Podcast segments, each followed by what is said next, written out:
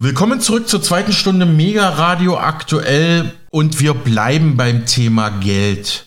Der renommierte Finanzmarktexperte Marc Friedrich hielt auf der letzten Investmesse in Stuttgart einen sehr informativen und auch praktisch orientierten Vortrag zum Thema Geld richtig anlegen.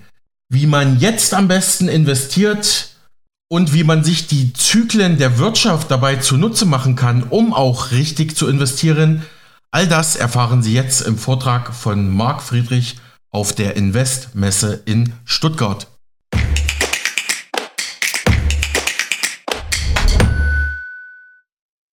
Servus, hallo. Ja, schön, es ist schon eine späte Stunde. Schön, dass ihr so lange durchgehalten habt. Ich würde mal sagen, wir sind ja unter uns, wir können uns duzen, oder? ja, wer von euch ist denn schon in Rohstoffe investiert? Mal strecken. Okay, wer ist in Gold investiert? Herr Logo, okay.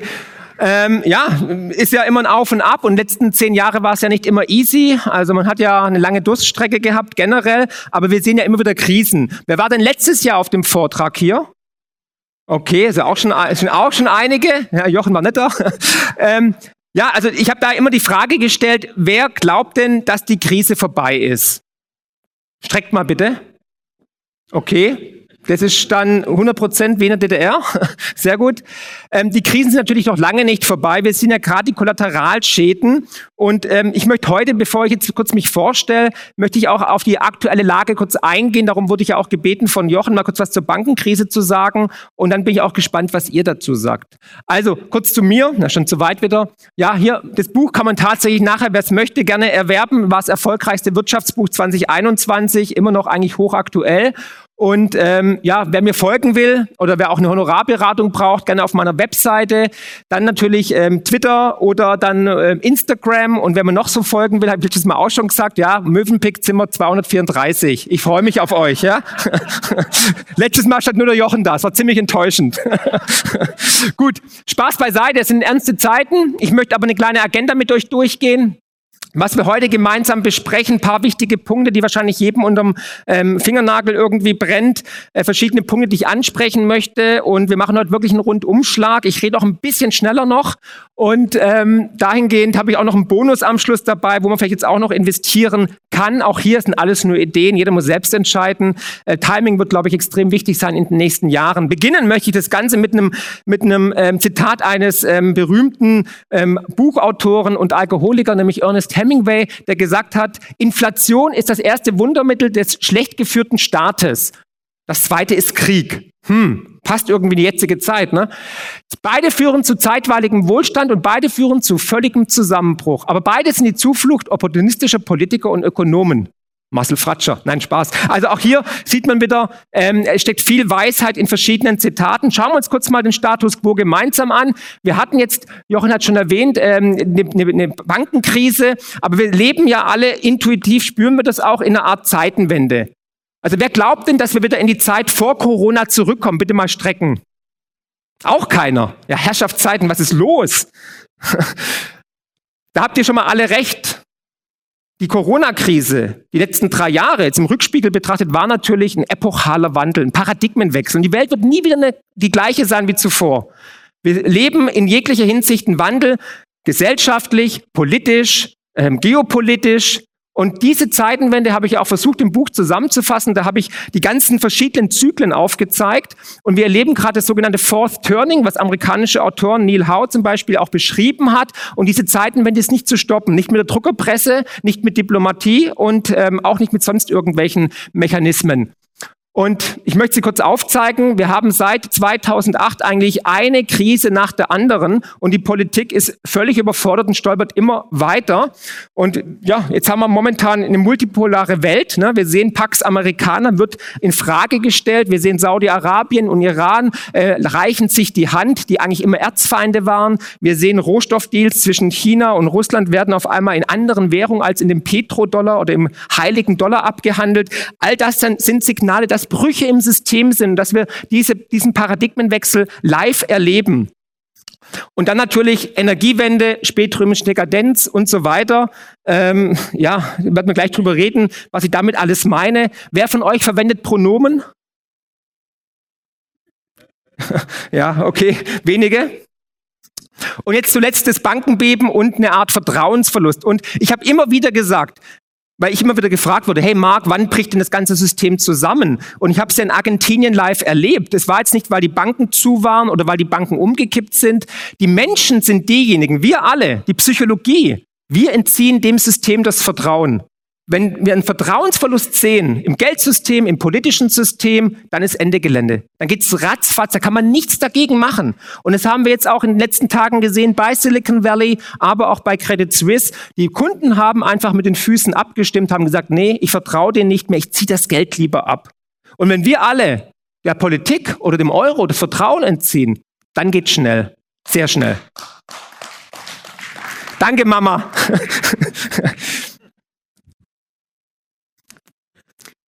Aber warum vertrauen wir eigentlich noch?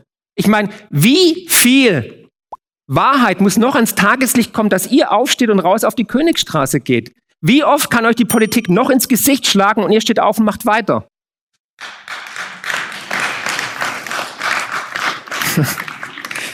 lustig. Es ist so, wie wenn ich euch jetzt beschimpfe und ihr klatscht. Ja? Also es ist eigentlich kein, kein Grund zu klatschen, weil es ist tatsächlich so. Ich meine, die Letz-, als ich letztes Jahr hier war, Jochen, wir haben drüber geredet. Ich habe es ich hab's doch nochmal drauf. Wir haben, wir sehen die Pandemie der Lügen. Ne? Wir wurden drei Jahre lang angelogen, uns wurden Freiheitsrechte genommen, äh, wir wurden eingesperrt. Ähm, es war für mich eine Art Diktatur und nichtsdestotrotz geht es da draußen weiter, als ob nichts gewesen wäre. Und diejenigen, die uns angelogen haben, Maskenpflicht, Corona, Kollateralschäden der Kinder, mangelnde Bildung, ähm, Impfschäden und so so weiter. Wer haftet denn dafür? Ich meine, die Hälfte ist doch hier geimpft, oder? Also, ich meine, es ist doch einfach zum Kotzen, dass wir hinters Licht geführt worden sind. Und dann kommt Lauterbach vor die Kamera und sagt, ja gut, 1 zu 10.000 passt schon, mach mal weiter. Wenn ein Joghurt von Nestle schlecht ist, wird die ganze Palette weggeräumt. Aber hier wird weiter geimpft. Naja gut. Und wer haftet, wenn was schief geht? Der Staat. Aber es ist ein anderes Thema. Gut. Es gibt Jahrzehnte, in denen nichts passiert und Wochen, in denen Jahrzehnte passieren. Und da sind wir gerade mittendrin. Das erleben wir gerade live und in Farbe. Tatsächlich. Es ist spektakulär. Jeden Tag was anderes. Und zuletzt sehen wir ein Bankenbeben. Stress ist im System. Hier, die Scratch Card, ne? Signature Bank ist schon weg, Silvergate ist weg und die SVB. Jetzt mal gucken, ob die Credit Suisse umkippt dieses Wochenende oder ob sie verstaatlicht wird oder mit der UBS fusionieren wird. Und wir sehen in den USA ein Tabubruch sondergleichen. Und zwar die Einlagensicherung wurde in der Nacht- und Nebelaktion einfach ausgehebelt. Also wir hatten immer eine Einlagensicherung von 250.000 Dollar. Wer weiß, wie hoch ist die in Deutschland? Sehr schön. Auch hier die Streber sitzen immer vorne. Sehr schön. Martin. ja. Und jetzt hat man aber praktisch die Einlagensicherung ad acta gelegt, weil die FED und die F äh, FDIC sagen, nö, wir machen das einfach so, wir garantieren alles. Auch das ist wieder eigentlich ein Tabubruch.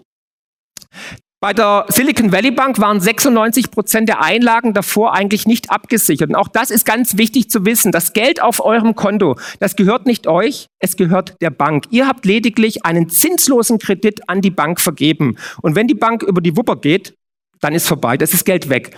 Man sagt zwar 100.000 Euro, ob das funktionieren wird, wenn größere Banken umkippen, darf bezweifelt werden. Deswegen immer, wenn ihr Geld wirklich in euren Besitz bringen wollt, müsst ihr es physisch abheben, ins Schließfach legen, umwandeln in Sachwerte oder ähm, ja, Aktien kaufen, weil Depots und Schließfächer sind sogenanntes Treuhandvermögen, Sondervermögen, das hat ja tatsächlich der Eigentümer. Ja, und dann dieses Hickhack. Ne? Erst sagt Frau Jelen, es gibt kein Bailout, dann gab es doch ein Bailout. Das zeigt auch wieder, irgendwas ist nicht im Reinen im ganzen System. Und jetzt die Einlagensicherung ist de facto, de facto unlimitiert. Und wir sehen eine Art weitere Insolvenzverschleppung des Systems wie seit 2008 äh, schon. Ja, jetzt haben wir die Debit Swiss, nenne ich es jetzt mal. Ne? Auch hier sieht man brutal, wie die Einlagen abgezogen worden sind in den letzten ja, ähm, Wochen, Monaten. Allein am Freitag waren es ähm, mehrere Milliarden, die die Kunden der äh, Credit Suisse abgezogen haben. Und das ist schon spektakulär, muss man tatsächlich sagen. Dadurch haben sie jetzt natürlich ein kleines Problem. Aber der CEO war noch im, Telef äh, im, im Fernsehen der Schweizer, äh, des Schweizer Blicks und hat gesagt, ja, hey, alles cool, äh, wird nichts schiefgehen. Und dann in der Nacht hat man versucht, eine Unternehmensanleihe in Asien zu platzieren mit sieben Prozent, wollte aber keiner haben, weil das Vertrauen weg war. Weil wenn man weiß, ah, die sind gefährdet, die kippen um, gebe ich denen kein Geld mehr, das sind sieben Prozent auch nicht wirklich sexy. Und in der Nacht- und Nebelaktion muss dann die Schweizer Nationalbank mit 50 Milliarden Franken ihn unter die Arme greifen. Also, da ist tatsächlich Stress im System, aber ich muss auch sagen, fairer halber, die Credit Suisse ist schon seit Jahren skandalgeplagt, ist, hat mit Missmanagement zu kämpfen, mit falschen Entscheidungen und so weiter. Aber nichtsdestotrotz, man hat ihr das Vertrauen entzogen. Und ein Grund ist, sind natürlich unter anderem die äh, Notenbanken, die Notenbankpolitik der, der FED, der Schweizer Nationalbank, der EZB. Und wir sehen momentan einen Zinserhöhungszyklus. Und in jedem Zinserhöhungszyklus geht immer irgendwas im System kaputt. Immer und dieses Mal vielleicht die Banken. Und wer von euch glaubt, dass die Zinsen noch weiter steigen werden, bitte mal strecken. Okay. Noch lange oder?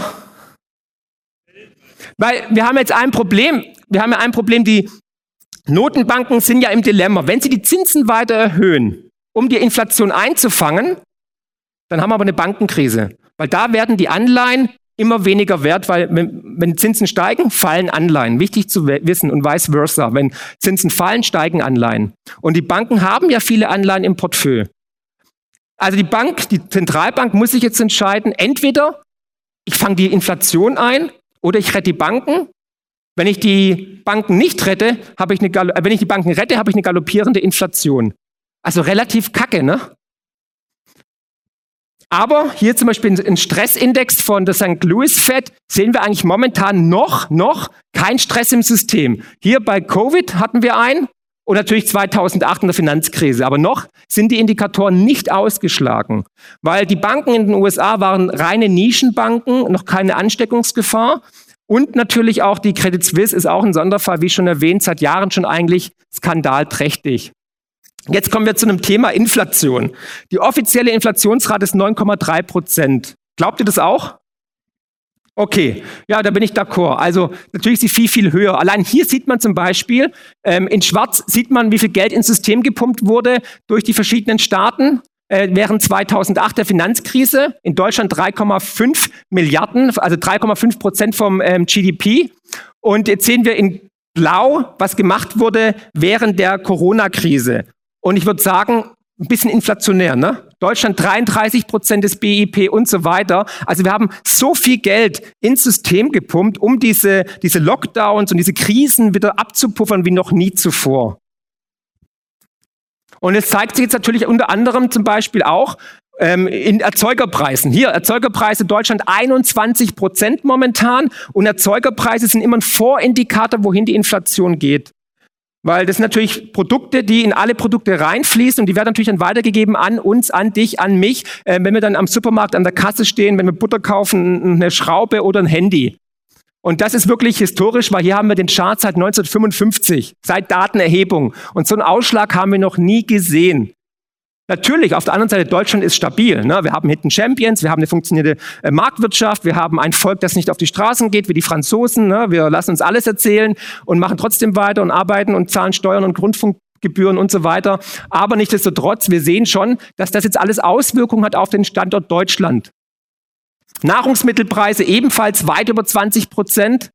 Ja, also wenn man äh, Butter kauft, Marmelade, alles ist teurer geworden, Gurken und so weiter. Und hier haben wir als äh, einen Indikator, der auch zeigt, dass wir vielleicht eine Rezession kommen, wovon ich auch ausgehe. Ähm, und zwar hier der Einkaufsmanager-Index ist unter 50 und unter 50 ist immer ein Signal, dass man eigentlich eine Rezession sehen wird. Wer von euch erwartet eine Rezession? Auch hier mal strecken. Ah, schon besser. Gut. Ja, und jetzt haben wir natürlich das Problem, dass wir durchs Peter-Prinzip und durch den Dunning-Kruger-Effekt nicht, ich möchte es mal diplomatisch sagen, nicht die hellsten Birnen im Saftladen oben in der Politik haben. Und deswegen auch das schöne Zitat von äh, William Shakespeare, nämlich, das ist die Seuche unserer Zeit, Verrückte führen Blinde. Und das Problem ist, wir sind natürlich die, die Blinden und die Verrückten. Ich weiß, an wen ihr denkt. Ich weiß es. Ich brauche gar keinen Namen sagen. Ja. Sorry, der musste sein. Der musste sein.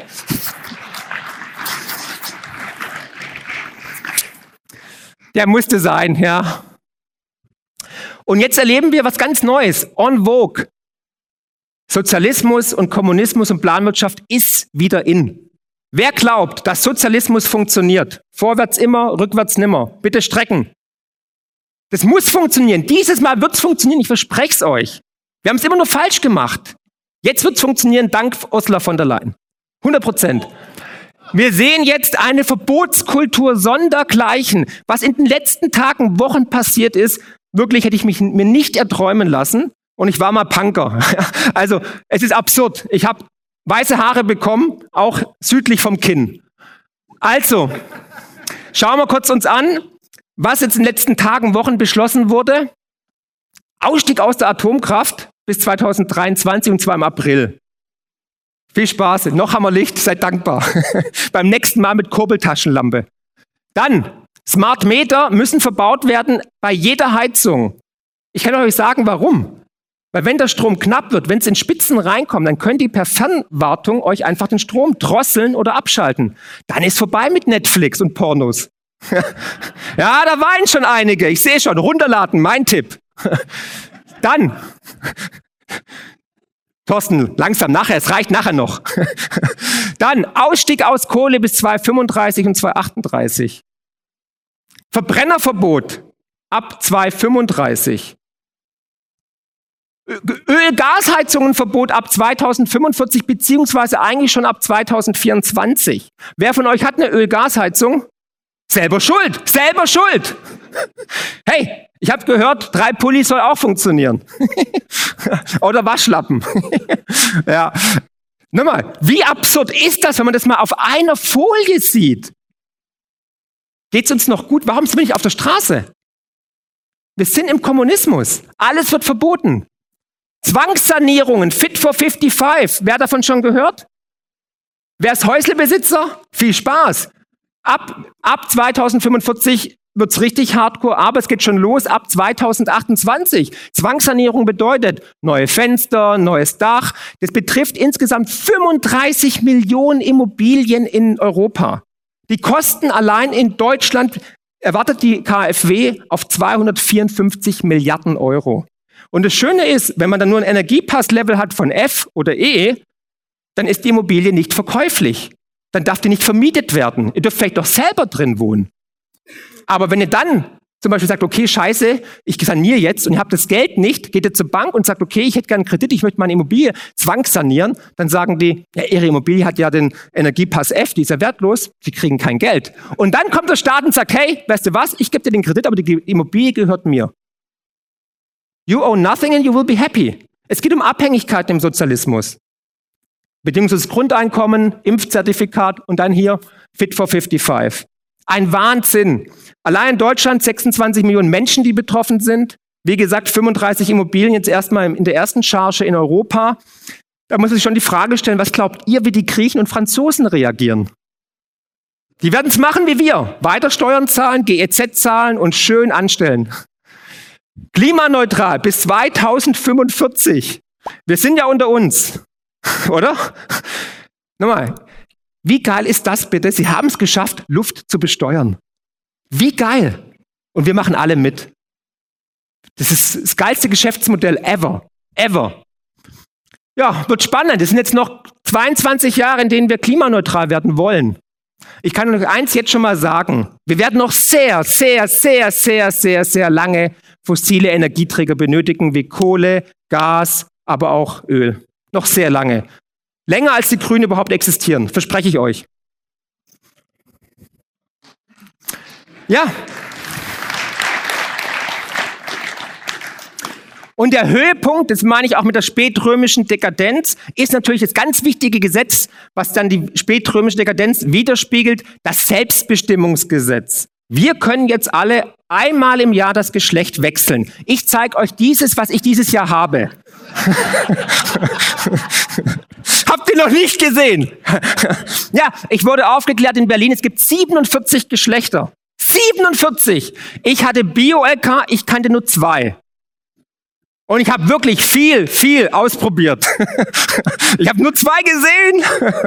Spaß beiseite. Also, heute Frau, morgen Regenwurm, übermorgen Igel. Egal was. Ihr könnt alles machen und das sollte euch zeigen, das römische Imperium ist innerhalb von sieben Jahren genau an dem zerbrochen. Und das erleben wir ja auch gerade live und in Farbe, dass wir unfähige Politiker, ich weiß, ich soll nicht zu viel bashen, sagt meine Frau immer, aber es ist einfach unerträglich, diese Dummheit und diese Inkompetenz, die uns Wohlstand kostet und Frieden kosten wird. Gut. Eins möchte ich noch sagen, auch wenn die ganzen Klimakleber und Grünen und Sozialisten sagen, die Welt geht unter, sie wird nicht untergehen. Klima gab schon immer. Zum Beispiel hier, wer kennt diesen netten Herrn? Das ist jetzt nicht Hans-Werner Sinn.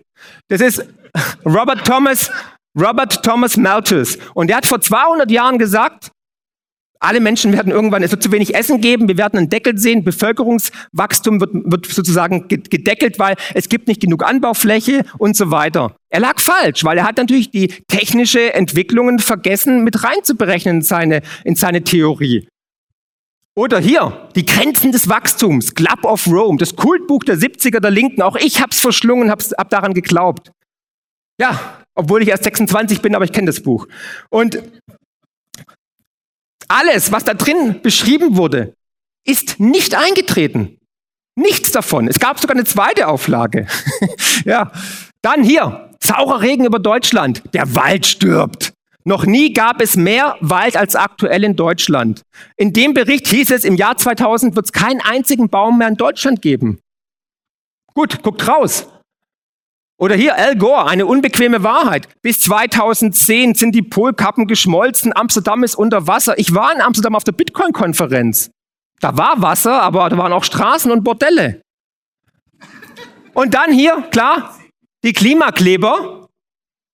Die Klima, ich muss noch eins kurz erwähnen, weil darauf wurde ich auch angesprochen. Mir hat irgendjemand geschrieben, ähm, ja, Herr Friedrich, ich liebe Ihre Videos, aber sie sind immer so, so, so züchtig und Sie machen immer so Anspielungen sexueller Natur. Vielleicht bräuchten Sie Therapie.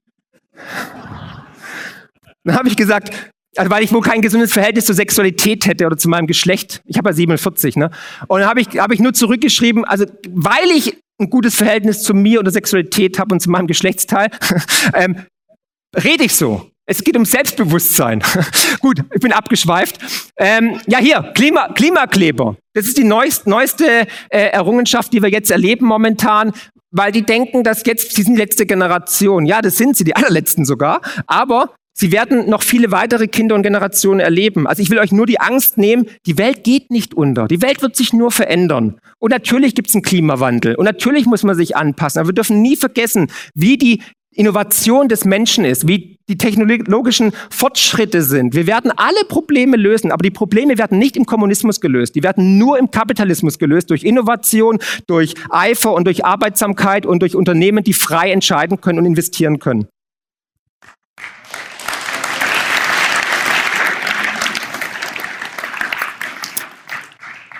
Und jetzt werde ich euch, na, lustig, dass jetzt von der Ulrike Herrmann das Buch gegen den Kapitalismus in Bestsellerlisten ist. Also Kommunismus hat doch nie funktioniert. Aber egal. Gut, ich werde euch zeigen, wie es gehen wird, zum Beispiel mit dem Verbrennerverbot. Ja, also die EU verlässt, erlässt das Verbrennerverbot. Ja, dann ab 2023 verlässt die Autoindustrie beziehungsweise die Unternehmen verlassen Europa beziehungsweise andere Unternehmen außerhalb von Europa bauen weiterhin Verbrenner. Ab 2033 werden wir merken, Scheiße, es funktioniert nicht. Die EU hebt das Verbot panisch auf und dann ab 2035 werden wir teuer, teuer Verbrennerautos wieder importieren von China, von äh, Japan, von Nicaragua, wer weiß, ja? So wird's funktionieren, so wird's laufen und alles noch subventioniert mit unseren Steuergeldern. Wer glaubt daran? so wird's laufen, ja, ja. Ja, Steuergelder gibt's immer, es gibt nur noch wahrscheinlich ein bedingungsloses Grundeinkommen ähm, und, und Credit Social Program. Ja, also nochmal, ist es an Idiotie noch zu überbieten? Ja, ist es. Oh Gott.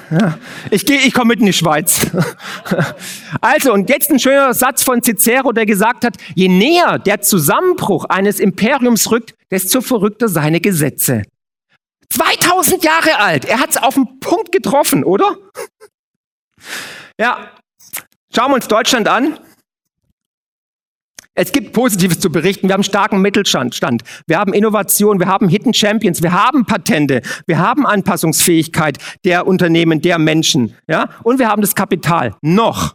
Aber wir sehen doch jetzt schon die Deindustrialisierung. BASF investiert nicht mehr. Linde geht. Viele Unternehmen machen sich Sorgen. Fachkräfte gehen. Braintrain. Bei mir in der Honorarberatung. In jeder Beratung geht es darum, Herr Friedrich, in welches Land kann ich gehen? Die gehen alle. Und es sind nicht die Ärmsten. Und sind brandgefährliche Entwicklungen für die Stabilität, für die sozialen Gefüge, für das Land. Weil wenn die gehen, die zahlen nichts in die Rentenkasse ein. Das wird uns alle treffen. Ich muss die Energiewende einfach kurz erwähnen, weil auch die hat natürlich was mit Rohstoffen zu tun und mit Investmentchancen und Investmentmöglichkeiten. Und ja, ist einfach zu sehen. Wir haben hier ähm, momentan drei Prozent der weltweiten Energie entsteht durch Wind und Solar. Drei Prozent. Ist es viel? Ist es wenig? Na gut, wir haben 15 Jahre lang 5 Billionen investiert, um die 3 Prozent zu erreichen. Aber wenn man um die Welt reist, nach Indien, nach äh, Brasilien, denen ist es völlig egal. Die, die Welt ist abhängig von fossilen Energieträgern. Kohle, Gas, Öl oder halt Uran. Also wie soll das bis 2045 schaffen, dass wir klimaneutral werden? Weder in Deutschland, Deutschland ist die, ist die Energieausbeute ein bisschen besser, sind wir schon bei fast ähm, 9 Prozent, aber nichtsdestotrotz, wie soll das funktionieren? Vor allem, es sind ja fluktuative Energieträger. Also wir haben ja nicht immer Sonne, wir haben nicht immer ähm, Wind. Wie soll das funktionieren, wenn es keine Speichermöglichkeiten gibt? Und vor allem, wo sollen die Rohstoffe herkommen? Ich meine, so viel Silber kann Calibre gar nicht irgendwie oder Gold schürfen, ja, was wir da brauchen an Nickel, an Kupfer, an Lithium und so weiter und so fort. Also wir werden unglaublich viel benötigen, weil es ideologisch, dogmatisch verblendeter Wahnsinn ist, diese Energiewende voranzutreiben. Aber wir haben nicht genug Lagerstätten, nicht genug Rohstoffe, die wir haben. Das heißt, die Preise werden explodieren müssen, um diese Energiewende zu ja, ermöglichen. Hier, da zum Beispiel, wie viel Energie braucht man an ähm, Mineralien oder an Kupfer? Kupfer, das wichtigste Industriemetall, hier für Offshore-Windanlagen, Onshore-Windanlagen, Solarpanels und so weiter. Das sind, das, wird's nicht, das wird nicht funktionieren. Und das Wall Street Journal hat schon mal gesagt, Deutschland macht die dümmste Energiepolitik der Welt. Während um uns herum alle ähm, Atomkraftwerke anschalten oder sogar neu bauen. Momentan werden 54 Atomkraftwerke weltweit gebaut. Frankreich und so weiter. Hier selbst die Niederlande wollen jetzt welche bauen, obwohl die ja bald laut El Gore weg sind vom Fenster, weil Polkappen schmelzen und die Niederlande unter Wasser sind. Aber hier die einzigen, die halt Geisterfahrer sind, geistige Geisterfahrer sind, sind die Deutschen und Habeck und sagen, okay, wir ähm, schalten aus. Alles, was funktioniert, wird ausgeschaltet. Alles, was ja, fragwürdig ist und nicht wirklich immer funktioniert, wird subventioniert. Und parallel sehen wir den neuen Rekord beim weltweiten Kohleverbrauch. Äh, Kohleverbrauch. Hm, wer verbraucht denn so viel Kohle momentan außer China und Indien? Ups, die Deutschen. Ja, der Habeck ist der Kohle-Weltmeister. Also nicht, dass er Geld hat, sondern er verbraucht Kohle. Wir haben noch nie mehr Kohle verbraucht wie aktuell. 33,3 Prozent Kohle. Es sind 8,4 Prozent mehr zu 2021. Ohne Kohle würden wir hier im Dunkeln sitzen. Also, das sollte allen zeigen, wie absurd es ist, dass man jetzt auch noch sagt, okay, die, Ener die Kernenergie, das sind 6,4 Prozent, schaltet man ab. Ganz einfach, die 6,4 Prozent Kernenergie könnt ihr eins zu eins auf die Kohle draufsetzen oder aufs Gas. Und dann werden die Preise noch weiter steigen. Hier seht ihr mal Frankreich oben und Deutschland unten. Frankreich hat seine Energieversorgung zu 70 Prozent aus Kernenergie. Unten seht ihr die CO2-Konzentration. Hier. Deutschland, obwohl wir so viel Geld investiert haben in erneuerbare Energien, wir sind die Schweine der Nation oder des Europas. Die Franzosen fahren viel besser als wir. Wir haben viel höhere CO2-Ausstöße. Lustigerweise haben wir, seitdem wir drei Prozent durch erneuerbare Energien weltweit in ähm, ähm, ähm erneuerbare Energien Energie erzeugen, ist die CO2-Produktion trotzdem immer weiter gestiegen. Also es zeigt alles den Irrsinn auf. Und damit wir wirklich die, ähm, die Ziele erreichen, wir müssten ja eigentlich jetzt, wir haben momentan 28.500 Windkraftanlagen. Wir müssten eigentlich, das zeige ich auch hier in der Folie, müssten wir eigentlich eine Verdopplung in den nächsten sieben Jahren ähm, erzeugen. Wir haben jetzt ähm, 2030 möchten wir 1, ähm, 115 Gigawatt erzeugen. Aktueller Stand sind 57,9 Gigawatt. Ne? Das heißt, wir müssten jetzt pro Monat 350 Windräder bauen. Gehen wir noch mal kurz zurück und schauen, wie viel wir jetzt im Januar und Februar in Deutschland gebaut haben. Das ist der ganz kleine Balken unten rechts. 47. Und warum? Ich mache mir dann ja gern mal die Mühe und frage mal an bei Nordex und Co. Ja, Bürokratie, es gab einen Einspruch wegen dem seltenen Erbspechtfalter, ja, und ähm, ja, dann halt irgendwie, ähm, die Nachbarn wollen es auch nicht, es gab Gerichtsverfahren, Fachkräfte fehlen. Ja, die, die riesen Bambusdinger kommen ja aus China, die sind irgendwo äh, im Panama-Kanal oder sonst wo. Also Wie soll das funktionieren? Wir haben im letzten Jahr gerade mal 555 Windräder äh, an, an Start gebracht. Ja, wir bräuchten aber jeden Monat 350. Ja, und dann, wie gesagt, ganz wichtig, diese fluktuativen Energien wie Solar und Wind sind einfach nicht grundlastfähig. Und wir können sie noch nicht speichern. Wer glaubt an die Energiewende? Ich habe einen Auftrag erfüllt, Jochen, ich kann heim. Der Wilfried Kretschmann wartet auf mich. Ja. Und jetzt möchte ich noch eins zeigen, was ganz, ganz wichtig ist, was man jedem Kommunisten in Stuttgart und Berlin und Brüssel auf den Tisch knallen muss. Nämlich, dass Energieverbrauch Hand in Hand geht mit Wohlstand. Ohne steigenden Energieverbrauch gibt es keinen Wohlstand. Warum? Ganz einfach, sieht man hier an diesem wunderschönen Chart. Ihr seht links den Stromverbrauch und rechts das Einkommen des GDP per capita, also was der ähm, Bürger pro, praktisch pro Kopf ähm, an, an Wohlstand hat und erzeugt. Und wir sehen unten, ganz unten links ist Somalia. Wir kennen Somalia aus den Filmen, goldene Dächer, überall fahren Porsche rum. Nein, eben nicht. Umso mehr Energie verbraucht wird, umso mehr Wohlstand erzeugt. Das heißt, wenn uns die Politik sagt, wir sollen weniger Energie verbrauchen, dann will man uns einfach verarmen. Es geht um Wohlstandsreduktion. Und da komme ich auch kurz zu Bitcoin. Bitcoin verbraucht viel Energie, aber Bitcoin wird auch dann hier oben sein, nämlich viel Wohlstand erzeugen.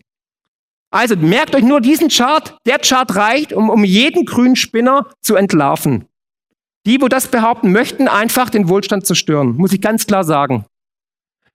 Und auch hier sieht man, dass, die, dass die, der Verbrauch von Kohlenwasserstoff, der Anstieg von Kohlenwasserstoff hat dafür, dazu gesorgt, dass es mehr Menschen gibt, mehr, ähm, mehr Lebenszeit und so weiter. Mehr Wohlstand generell. Ja, jetzt kommt natürlich an die Frage, was in, in was investiere ich jetzt? Wenn ihr diese Folien seht, an was würdet ihr jetzt investieren? Strom, okay. Ah, okay, Strohrum, Strohrum. Ja gut, okay, wenn man kein Alkoholiker ist, was würde man jetzt kaufen? Bitcoin, ja, sehr gut. Oder CO2-Zertifikate vielleicht. Also es gibt ja, jede, jede Ära hat ja praktisch ihr, ihr, ihr Investment-Motto. Ne? Da sind es mal die Tech-Aktien, hier gibt es unterschiedliche ähm, Einordnungen. 1980er, 90er war Japan ganz groß, ne? dann war Microsoft, ExxonMobil, Apple. Jetzt die Frage, was kommt jetzt? Und ich persönlich glaube, wir werden einen Rohstoff-Superzyklus sehen. Und ist der jetzt sofort da? Müsst ihr morgen sofort irgendwie bei Consors ähm, alle Rohstoffaktien kaufen? Nein, auch da wird's noch ähm, bunt einhergehen, weil es bleibt volatil an den Märkten. Wir sehen große Verwerfungen, da muss man auch auf das Timing achten. Aber nichtsdestotrotz glaube ich, dass Rohstoffe funktionieren werden, weil die meisten haben momentan so ein Portfolio. Ne, also wer hat einen Tesla, wer hat, äh, wer hat Amazon, wer hat Apple? Über einen ETF, über einen Fonds? Wahrscheinlich alle. Weil wenn man sich zum Beispiel einen breit gestreuten MSCI kauft, dann denkt man ja, man hat die ganze Welt im Portfolio. So wird es einem immer verkauft. Es sind aber eigentlich nur 60 Prozent USA und der Rest ist halt irgendwas anderes. Und 60 Prozent USA ist halt vor allem hier Apple, Microsoft, Amazon, Google und so weiter. Also es ist schon eine Art Lumpenrisiko. Und es lief auch die letzten zehn Jahre gut. Aber ob es die nächsten zehn Jahre gut läuft, bezweifle ich. Die Wahrscheinlichkeit ist eher gering. Und hier, äh, Goldman Sachs hat schon geschrieben, Rohstoffe werden der beste Hedge, die beste Absicherung gegen eine steigende Inflation sein. Denke ich auch. Schauen wir uns die Rohstoffe mal an. Und da will ich auch nochmal einen anderen Schwaben zitieren, nämlich Friedrich Hölderlin. Wo aber Gefahr ist, wächst das Rettende auch. Und das Rettende kann sein ein Rohstoff oder Gold oder Silber oder Bitcoin. Und wir sind gerade, das sieht man auch hier im Vergleich, nämlich eigentlich ähm, relativ günstig. Hier sieht man nämlich den S&P im Vergleich zum US-Rohstoffpreisindex. Und da sieht man immer, wann man eigentlich kaufen müsste. Und da sind wir ja momentan, upsala, gehe schon zu, zu weit. Hier. Und wir sind günstig bewertet. Muss man jetzt morgen einsteigen? Auch da, wie gesagt, Timing wird relevant sein. Ich habe übrigens auch auf meinem YouTube-Kanal, wer den noch nicht kennt, eine Serie, der, die heißt auch Rohstoff Superzyklus. Da sind dann Koryphäen dabei, ähm, wie ja, Ronny Stöferle zum Beispiel. Also wirklich Investoren, die weltweit in Rohstoffe schon seit Jahren oder Jahrzehnten investieren und das sehr, sehr erfolgreich sind. Gibt es auch einen Trailer, aber ich weiß nicht, ob der funktioniert, aber anscheinend nicht. Gut. Schauen wir uns Öl an. Ähm, es hieß ja auch in den 80er, 90ern hieß es ja Peak Oil. Irgendwann wird, werden wir äh, genug Öl haben, also wird kein Öl mehr geben. Ähm, wir werden die, das Maximum erreichen. Dem war nicht so. Ähm, wir sehen jetzt durch diesen Schieferstein-Öl-Exploration, ähm, dass wir nochmal einen richtigen Boom erlebt haben. Das meiste Öl kommt ja momentan hier auch aus den USA. Und das sieht man auch hier, eigentlich sehen wir einen Abflauen der Ölproduktion. Nur die USA hält praktisch die, die Kapazitäten noch oben durch ihre äh, Shale Production. Auch wichtig. Und Öl, Gas, wie gesagt, ähm, ist ja leider nicht ESG-konform. Das heißt, es fließt immer weniger Geld in die Exploration, in die neuen ähm, ja, äh, Projekte rein, weil Banken es gar nicht dürfen. Also die kriegen kein Geld mehr. Das heißt, jetzt überlegt euch mal, wir brauchen viel Energie, um Windräder zu bauen, um die grüne Transformation voranzubringen, aber es werden keine neuen ähm, ja, Öl-Gasfelder äh, erschlossen. Da kann sich jeder ausrechnen, wohin die Reise geht. Unglaublich viel Bedarf, aber wenig Angebot. Und auch hier Energiesektor, ganz spannend finde ich, sieht man auch, ähm, zum S&P sind wir relativ tief unten. Es gab zwar jetzt schon eine kleine Rallye, aber jetzt würde ich sagen, immer noch günstig. Jetzt muss man natürlich warten, was macht die FED? Werden die Zinsen weiter erhöht und so weiter? Ähm, ein steigender Dollarpreis ist immer schädlich für Gold und auch für Rohstoffe, weil die ja in Dollar gehandelt werden und so weiter. Aber jetzt hier im, im Chart sieht man, dass man da schon günstig bewertet ist und dass man jetzt vielleicht auch eine Trendumkehr sieht. Aber auch wer in den letzten 10, 15 Jahren in Rohstoffe investiert hat, hat sich eine blutige Nase geholt. Da kann vielleicht der ein oder andere auch ein Lied davon singen, dass man da vielleicht 2010 gesagt hat, okay, ich kaufe jetzt irgendwie eine Goldmünze. Gut, 2011 ging es noch hoch, aber ab dann ging es auch runter und genauso bei Energie und Rohstoffen. Ja, und jetzt hier, wie ich schon erwähnt hatte, ähm, Windfall-Taxes, dass man praktisch die Unternehmen bestraft mit weiteren Steuern oder halt dann ESG-konform nicht mehr Geld investieren darf von Banken, von Versicherungen in neue Öl- und Gasprojekte. Also ihr seht, denke ich mal, das Dilemma, aber das Dilemma sieht nicht Warren Buffett, einer der erfolgreichsten Investoren, weil der hat Riesenpositionen, zum Beispiel in, ups, in Öl. Ja, hier, zwei Positionen. Okay, das war's, Stromausfall. Hier Occidental und ähm, Chevron zum Beispiel. Also er glaubt anscheinend auch, dass wir da einen großen Bedarf haben und dass es gutes Investment ist. Ähm, seine, seine dritte, nee, vierte und siebtgrößte Position sind Ölwerte. Und hier haben wir Kohle. Ich bin ein riesen Kohle-Fan, also die schwarze Kohle. Und ähm, hier sehen wir mal den Verbrauch. Also die, die, die ganze Welt braucht Kohle. Wenn man in Bangladesch sagt, hey, es gibt keine Kohle mehr, weil wir wollen hier äh, Teslas fahren in Europa, dann lachen die uns aus. Also die brauchen Kohle. Die sind von Kohle abhängig. Und Australien beliefert ganz China eigentlich mit Kohle. Und da sieht man einfach, wir haben jetzt in den letzten 20, 30 Jahren immer mehr Kohle verbraucht. Und der Trend wird anhalten. Auch in Deutschland, wie schon erwähnt, 33,3 Prozent. Kupfer, das Industriemetall schlechthin, ähm, das Konjunkturmetall, Dr. Kopper. Und Kupfer braucht man wirklich in jedem Produkt, kann nicht ersetzt werden. Geht nicht. Teilweise mit Aluminium, aber nur ähm, bei wenigen Sachen. Aber das meiste Kupfer wird tatsächlich verbaut und verbraucht. Jetzt sehen wir hier die Kupferentdeckungen pro Jahr und die letzte große, wirklich große äh, Kupferentdeckung war im Jahr 2015. Und die Erschließung einer Mine, also vom Tag, wo man den ersten Bohrkern hat, bis zur Förderung sind im Schnitt 16 Jahre. 16 Jahre. Das heißt, selbst wenn wir heute anfangen, jetzt rechnen wir mal, 2023 plus 16, dann sind wir bei 2039. Wir wollen klimaneutral werden. Wir brauchen Kupfer für die Windräder, wir brauchen Kupfer für die Solarpaneele. Ich weiß nicht, wie das funktionieren soll. Für E-Mobilität. Ich habe vorhin mit zwei Jungs gesprochen aus Stuttgart, die machen E-Mobilität. Was sagt ihr ohne Kupfer? Da sitzen sie. Ohne Kupfer funktioniert es? Nee, okay, danke. Machen wir weiter. Ja, aber Kupferpreis auch spannend. Ja, ähm, hier sieht man, dass, wo der Kupferpreis gerade steht. Langfristig wird Kupfer funktionieren. Kurzfristig wird es noch relativ volatil bleiben. Wäre ich jetzt momentan noch vorsichtig, jetzt irgendwie einen reinen Kupferplate zu kaufen, wie Freeport McMoran oder so. Aber wenn, ich erwarte einen Börsencrash in den nächsten Wochen, Monaten. Und wenn da die Börse nochmal richtig tief geht und die Indikatoren richtig stehen, dann kann man natürlich sagen, okay, jetzt kaufe ich mal einen Kupfer-ETF oder ich kaufe mal einen Rohstoff-ETF. Von Glencore gibt es auch eine schöne Statistik, die ist auch aus dem Buch und dieses Buch könnt ihr erwerben nachher hier drüben gegen Gold und Kupfer. Und die haben mal ausgerechnet, wie viel Kupfer, Nickel, Kobalt, Zink wir brauchen bis 2050 und da sieht man einfach, es ist exorbitant viel. Und da frage ich mich halt, wie soll das funktionieren? Alles. Also die Diskrepanz zwischen dem, was wir brauchen und dem, was da ist, ist gigantisch. Und selbst wenn wir jetzt alle, alle Kraft in die Hand nehmen, es wird nicht funktionieren. Also mal, die weltweite Energie, die wir momentan über erneuerbare Energien beziehen, ist drei Prozent. Drei Prozent. Wie sollen wir das in 22 Jahren auf 30 Prozent bringen? Das wäre eine Verzehnfachung. Dann bräuchten wir 10.000 Mal mehr Kupfer, Kobalt. Wir bräuchten mehr Kupfer, als die Menschheit in ihrer ganzen Entstehungsgeschichte jemals gefördert hat. Und da bin ich einfach Realist. Das wird nicht funktionieren, auch nicht mit technischen Innovationen.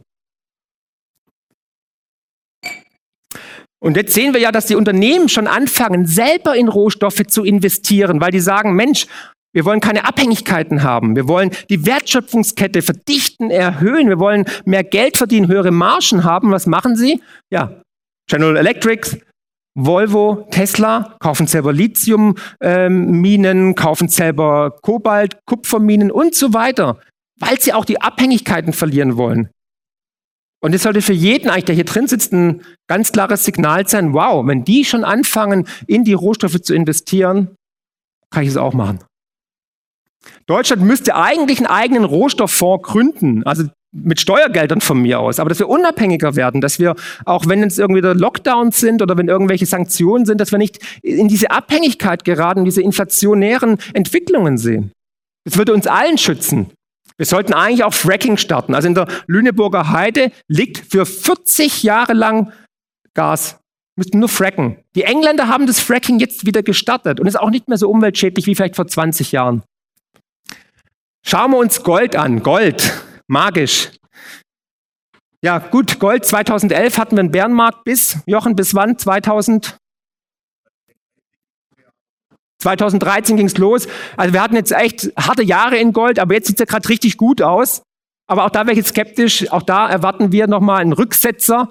Aber ich hab, es gibt ein schönes Zitat von Gern, äh, George Bernhard Shaw, der gesagt hat, Sie haben die Wahl zwischen der natürlichen Stabilität von Gold und der Ehrlichkeit und Intelligenz der Regierungsmitglieder. Und mit allem, ja, brauche ich gar nicht mehr erzählen, gell? das ist schon witzig genug. Ja? Und mit allem notwendigen Respekt für diese Gentlemen rate ich Ihnen, solange das kapitalistische System währt, entscheiden Sie sich für Gold. Dem gibt es nichts hinzuzufügen. Jeden Abend, wenn ich die Tagesschau anschaue, denke ich, ich muss sofort irgendwo Gold kaufen. Nein, ich schaue keine Tagesschau. Trotzdem kaufe ich Gold. Und Gold ist eine Art Lebensversicherung für eure Kaufkraft. Es ist eine Lebensversicherung gegen die Idiotie der Politik, der, der Banken, gegen alles eigentlich. Gold ist seit 5000 Jahren bewährt. Und wir sehen hier den, den, äh, den Verfall des Euros gegenüber Gold. Ich meine, wer von euch hat eine Immobilie? Oh, viele. Cool. Jetzt haben sich die Immobilienpreise in den letzten Jahren doch verdoppelt und verdreifacht, ne? Sind die Grundstücke doppelt so groß geworden? Ist die Immobilie doppelt so hoch in, in, in den Himmel gewachsen? Nein, genau. Weil es zeigt lediglich an, der höhere Preis zeigt an, dass der Wert des Euros immer weniger wurde. Man muss für die gleiche Immobilie doppelt so viel Geld und Papierscheine auf den Tisch legen. Und es zeigt einfach, dass die Kaufkraft uns gestohlen wurde durch die Inflation. Und seit 2001, seit Einführung des Euros, hat der Goldpreis sich verfünffacht de facto und der Euro hat um 90 Prozent an Kaufkraft verloren. Deswegen ist die Immobilie so teuer. Nicht, weil die so toll ist. Uns, uns wird Kaufkraft gestohlen. Inflation ist Diebstahl. Und es ist immer das Ende eines Fiat-Geldsystems. Ein, ein Fiat-Geldsystem stirbt immer in der Inflation, nie in der Deflation. Ja, und was machen die Notenbanken interessanterweise? Die Notenbanken haben letztes Jahr so viel Gold gekauft wie seit 1968 nicht mehr. Und damals gab es noch einen Goldstandard. Warum machen die das?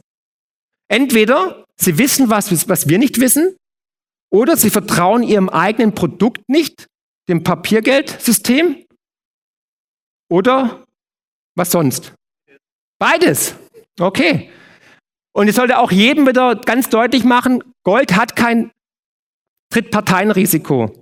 Es kann niemand pleite gehen. Gold ist einfach durch die Natur limitiert, war immer Geld, wird immer Geld bleiben. Und, und obwohl wir kein goldgedecktes Geldsystem mehr haben, haben selbst die Notenbanken Gold im Portfolio. Das müsst ihr auch haben. Seid eure eigene Bank, besitzt Gold.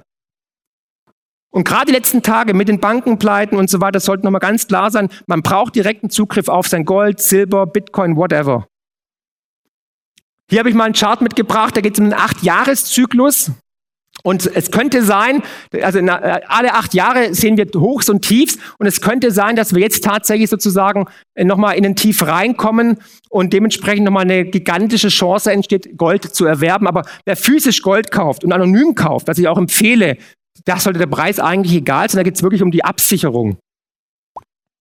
Ja, und der Chart sieht auch nicht schlecht aus. Es könnte jetzt tatsächlich nochmal noch ein bisschen nach unten gehen, aber dann denke ich mal, let's go. Und ja, Goldbullenmärkte sind immer sehr dynamisch. Also hier sieht man den Goldbullenmarkt in den 70er Jahren, wir sehen den äh, in den 80er Jahren und Gold, ja, wenn Gold steigt, dann ist es immer ziemlich kräftig und zeigt auch den Verfall des Fiat-Geldsystems. Aber nochmal eine Warnung, hier nochmal der Realzins der, der zehnjährigen US-Anleihe gegen den Goldpreis und die laufen eigentlich immer parallel. Momentan sehen wir, dass da sich etwas auseinanderentwickelt. Entweder muss die Anleihe nach oben gehen oder der Goldpreis nach unten. Deswegen ist noch Vorsicht geboten, weil es kann gut sein, dass er mit dem Goldpreis nochmal runtergehen. Ich hoffe, ich werde jetzt nicht hier schlaflose Nächte irgendwie erzeugen, aber darauf muss man sich einfach gefasst machen. Aber Goldhändler oder Goldtrader und Goldinvestoren sind ja hart gesotten. Die haben ja einiges erleben müssen in den letzten Jahren. Und hier ein schönes Beispiel, das große Auf und Ab, die Achterbahnfahrt vom Goldpreis in der Weimarer Republik. Auch das ist ein Chart aus dem Buch. Und da sieht man einfach, wie turbulent es war. Man sieht ganz klar, wie es kräftig nach oben ging, wie es nach unten ging. Und wenn ihr euch bei der ersten Korrektur schon verabschiedet hättet von Gold, dann hättet ihr die ultimative Lebensversicherung für eure Kaufkraft verloren. Weil am Ende war Gold König, wirklich König. Man hat sein ganzes Kapital eigentlich geschützt. Die, die kein Gold hatten, wurden zu 99 Prozent enteignet. Silber, des kleinen Mannes Goldes sozusagen, performt sogar besser als Gold im Rohstoff-Superzyklus. Dessen muss man sich auch bewusst sein. Warum? Silber wird stark verbraucht. Silber ähm, ja, ist fast noch rarer wie Gold eigentlich. Und ähm, alles Gold, was eigentlich jemals geschöpft wurde oder gefördert wurde, ist noch vorhanden, aber Silber wird halt stark, stark, stark verbraucht und ist dann auch nicht mehr zu ähm, recyceln, oftmals nicht mehr zu recyceln. Kommen wir zum digitalen Gold. Wer von euch hat Bitcoin? Ja, Jochen, perfektes Publikum.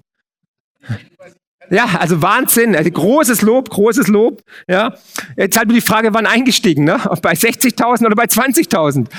Ja, also Bitcoin ist das digitale Gold, ähm, muss man besitzen. Dezentral, limitiert auf 21 Millionen Einheiten, grenzenlos, da steckt keine ähm, Bank dazwischen, da steckt keine Zentralbank dahinter. Es ist das erste Mal, dass Staat und Geld getrennt werden und ihr könnt den Bitcoin überall hin mitnehmen. Deswegen wird Bitcoin auch angegriffen. Ich kann nur jedem empfehlen, der hier im Raum sitzt, beschäftigt euch mit Bitcoin und investiert 5 Euro, 50 Euro oder von mir aus auch 500 Euro oder du, äh, Jochen, bist ja reich, 50.000 Euro. Ja, einfach um damit dabei zu sein, ne, als eine Art Lotterielos. Aber ich glaube, die, die, die Lotterie wird, werdet ihr gewinnen. Und wir sehen jetzt hier zum Beispiel einen schönen Chart, wo man auch sieht, wann kaufen, wann nicht kaufen. Das ist der Two-Year-Multiplier. Ähm, und wenn man praktisch, wenn man unter der grünen äh, Linie ist, hier vorne zum Beispiel, dann ist Zeit zu kaufen. Wenn wir oben über die rote gehen, dann eher verkaufen. Momentan sind wir drunter. Nichtsdestotrotz, wir haben jetzt einen starken Anstieg gesehen, sind bei fast 27.000 Dollar. Also unter 20.000 Dollar würde ich sagen, ist Bitcoin ein Schnapper. Und es wird auch nochmal zurückgehen, meiner Ansicht nach. Aber wenn Bitcoin ähm, nach oben ausbricht, geht es immer ziemlich rasant, haben wir jetzt in den letzten Tagen gesehen, 60 Prozent. Aber Bitcoin ist kein Inflationsschutz. Bitcoin ist ein Schutz gegen die Geldmengenausweitung. Und da die amerikanische Notenbank letzte Woche 300 Milliarden in die Bilanz aufgenommen hat, um die Banken in den USA zu stützen, haben wir diesen Kursverlauf gesehen. Hier ein weiterer ähm, Chart, der nochmal erklärt, dass Gold eigentlich gerade ja, günstig ist. Also wenn es rot ist, sehen wir die Kapitulation, ja, das Sentiment. Wenn es grün ist, sehen wir ja Euphorie, fast schon bei Blau. Und momentan sind wir eher so im rot-orangenen ähm, Bereich. Also Kapitulation und Hoffnung auch ein guter Zeitfaktor eigentlich, um langfristig einzusteigen. Hier sind mal ein paar Zielmarken, die wir mal in einem, ähm, ja, in einem äh, Webinar gemacht haben, äh, wo, wo der Preis hingehen kann. Also Worst-Case-Szenario war dann irgendwie 3600. Glaube ich jetzt nicht mehr, dass wir das sehen, aber unter 20.000 werden wir meiner Ansicht nach nochmal gehen. Jetzt einen kleinen Bonus, was auch spektakulär ist, wo man auch investieren könnte, sind die Emerging Markets, also die Schwellenländer. Hier sehen wir einen Verlauf ähm, in den letzten ähm, 13 Jahren. 2010 hatten wir einen Hoch bei den Emerging Markets und jetzt durch den starken Dollar hatten wir jetzt in den letzten Jahren immer weiter sinkende Preise und jetzt sind wir wirklich schon auf einem Allzeittief. Man könnte jetzt als antizyklischer Investor sagen, komm, Emerging Markets gehe ich jetzt mal rein, ne? Brasilien, äh, Mexiko, Indien und so weiter. Und ich glaube auch, da wird mehr gehen in Zukunft als in Deutschland, ja? um ehrlich zu sein. Also nur mal so als kleiner Bonus für euch, wo man vielleicht auch mal was investieren könnte, statt immer nur in, in irgendwelche langweiligen ähm, ETFs zu investieren, die dann immer ins Gleiche ähm, reingehen. Und ja, Emerging Markets sind einfach momentan günstig. Es gibt, glaube ich, auch einen schönen ETF auf, von iShares auf zum Beispiel Brasilien, die zahlen auch eine Dividende von 13 Prozent, Mexiko ist interessant und so weiter. Das nur mal als kleine Anregung. Aber jetzt generell, was sollte man mit dem Geld machen? Die Frage kommt ja immer wieder bei mir auf dem Kanal oder auch hier heute auf der Messe. Ich habe eine Dreiviertelstunde gebraucht, um bis zu dir zum Stand zu kommen, weil die Leute alle wissen wollten, welche Bank gibt als nächstes um? Ja, Sparkasse Balingen, ne, als Hinweis. Nein, Spaß, Spaß. Schöne Grüße nach Balingen. Nein, um Gottes Willen. Ähm, ich glaube, in der jetzigen aktuellen Situation sollte man tatsächlich keine Schulden machen. Man sollte raus aus Papierwerten gehen, das heißt Versicherungen und so weiter, sehe ich skeptisch in den nächsten Jahren. Ähm, man sollte eher in, durch Natur, durch die Mathematik limitierte Werte investieren und ähm, Sachen investieren, die man anfassen kann, die man versteht und diversifizieren. Versucht euer Portfolio aufzuteilen. Es wird es wird ein vogelwilder Ritt die nächsten Jahre. Also wenn ihr wüsstet, was ich alles erwarte, ich erwarte politische Verwerfungen, ich erwarte Krieg, ich erwarte Inflation, eine zweite Welle und so weiter. Also es wird ruppig. Das ist dieser Paradigmenwechsel. Aber nach wird es auch wieder besser. Und wenn ihr euch jetzt richtig aufstellt, dann könnt ihr eure Kaufkraft schützen vor einem übergriffigen Staat, vor Wertverlusten, vor Enteignungen, Steuern. Und da muss man jetzt einfach aber auch aktiv werden. Das Timing wird extrem wichtig sein. Wann, wo einsteigen? Natürlich, eine Goldmünze kann man immer kaufen. Ja? Ähm, Calibre Mining kann man immer kaufen. Nein, Spaß. Nein, also wirklich, da muss man wirklich äh, Deep, Deep, Deep ähm, Research machen, um zu schauen. Bitcoin, wie gesagt, unter 20.000 interessant, aber sich damit beschäftigen. Und wer es jetzt schafft, sein, sein Portemonnaie sozusagen ähm, richtig zu investieren, die richtigen Weichen zu stellen, der wird in den nächsten Jahren sich auf jeden Fall ähm, besser fühlen, wenn er die Nachrichten anschaut, als wenn man jetzt sagt, okay, ich mache gar nichts, lasse auf dem Konto und ähm, zahle weiterhin meine Lebensversicherung und gut ist. Weil nochmal, Immobilien ist schön und gut, aber ich habe es euch gezeigt. Eine Immobilienabgabe wird kommen. Wir haben die Grundsteuerreform, wir haben den Zensus, wir haben das Damoklesschwert der Zwangssanierung durch Fit for 55. Und der Staat hat so viel Geld verdummt und rausgehauen, er muss irgendwie diese Löcher stopfen und er hat nur zwei Möglichkeiten, Geld zu generieren. Entweder über Schulden, für die wir haften, oder eben über Steuern. Und die Steuern zahlen wir. Und aus dem Grund muss man sich davor einfach wappnen. Und der Staat ist strukturell gierig, kann mit Geld nicht umgehen und wird übergriffig. Wie bitte? Ja, Geld drucken, klar. Ja. Dann wird aber die Inflation kommen und enteignet uns auch alle. Das ist das nächste Problem. Da kostet halt die Immobilien in Stuttgart das Zehnfache. Ja, Zeit des passiven Investierens ist leider vorbei. Ne, dass man gesagt hat, so 2010, hey, die Notenbanken drucken Geld ohne Ende, ich kaufe mir jetzt einfach ein ETF, einen Fonds und so weiter und jedes Jahr macht 7, 8 Prozent. Das wird nicht mehr funktionieren. Das, wenn man langfristig denkt, wenn man sagt, hey, auf Sicht von zehn Jahren, ich schlafe einfach und gut ist, dann kann es funktionieren, aber ansonsten wird es ein wilder Ritt werden. Ja, und das Wichtigste natürlich, investiert in eure Bildung, in eure Gesundheit. Deswegen schreibe ich die Bücher, mache die Vorträge, mache auch die Videos und so weiter und gebt euer Wissen auch weiter an Freunde, Bekannte, damit die aufwachen, damit die wachgerüttelt werden, weil umso mehr Menschen sich finanziell unabhängig machen, äh, kritisch nachdenken, umso mehr ähm, ja, werden wir erreichen, umso glimpflicher läuft es auch für uns als Gesellschaft ab. Weil nochmal, Deutschland ist wirklich eigentlich ein geiles Land, Europa ist ein geiler Kontinent, wir haben Riesenpotenzial. Hier sitzt die Intelligenz, jetzt brauchen wir halt nur noch gute Politik. Ja, aber da, äh, ihr müsst wählen, ja.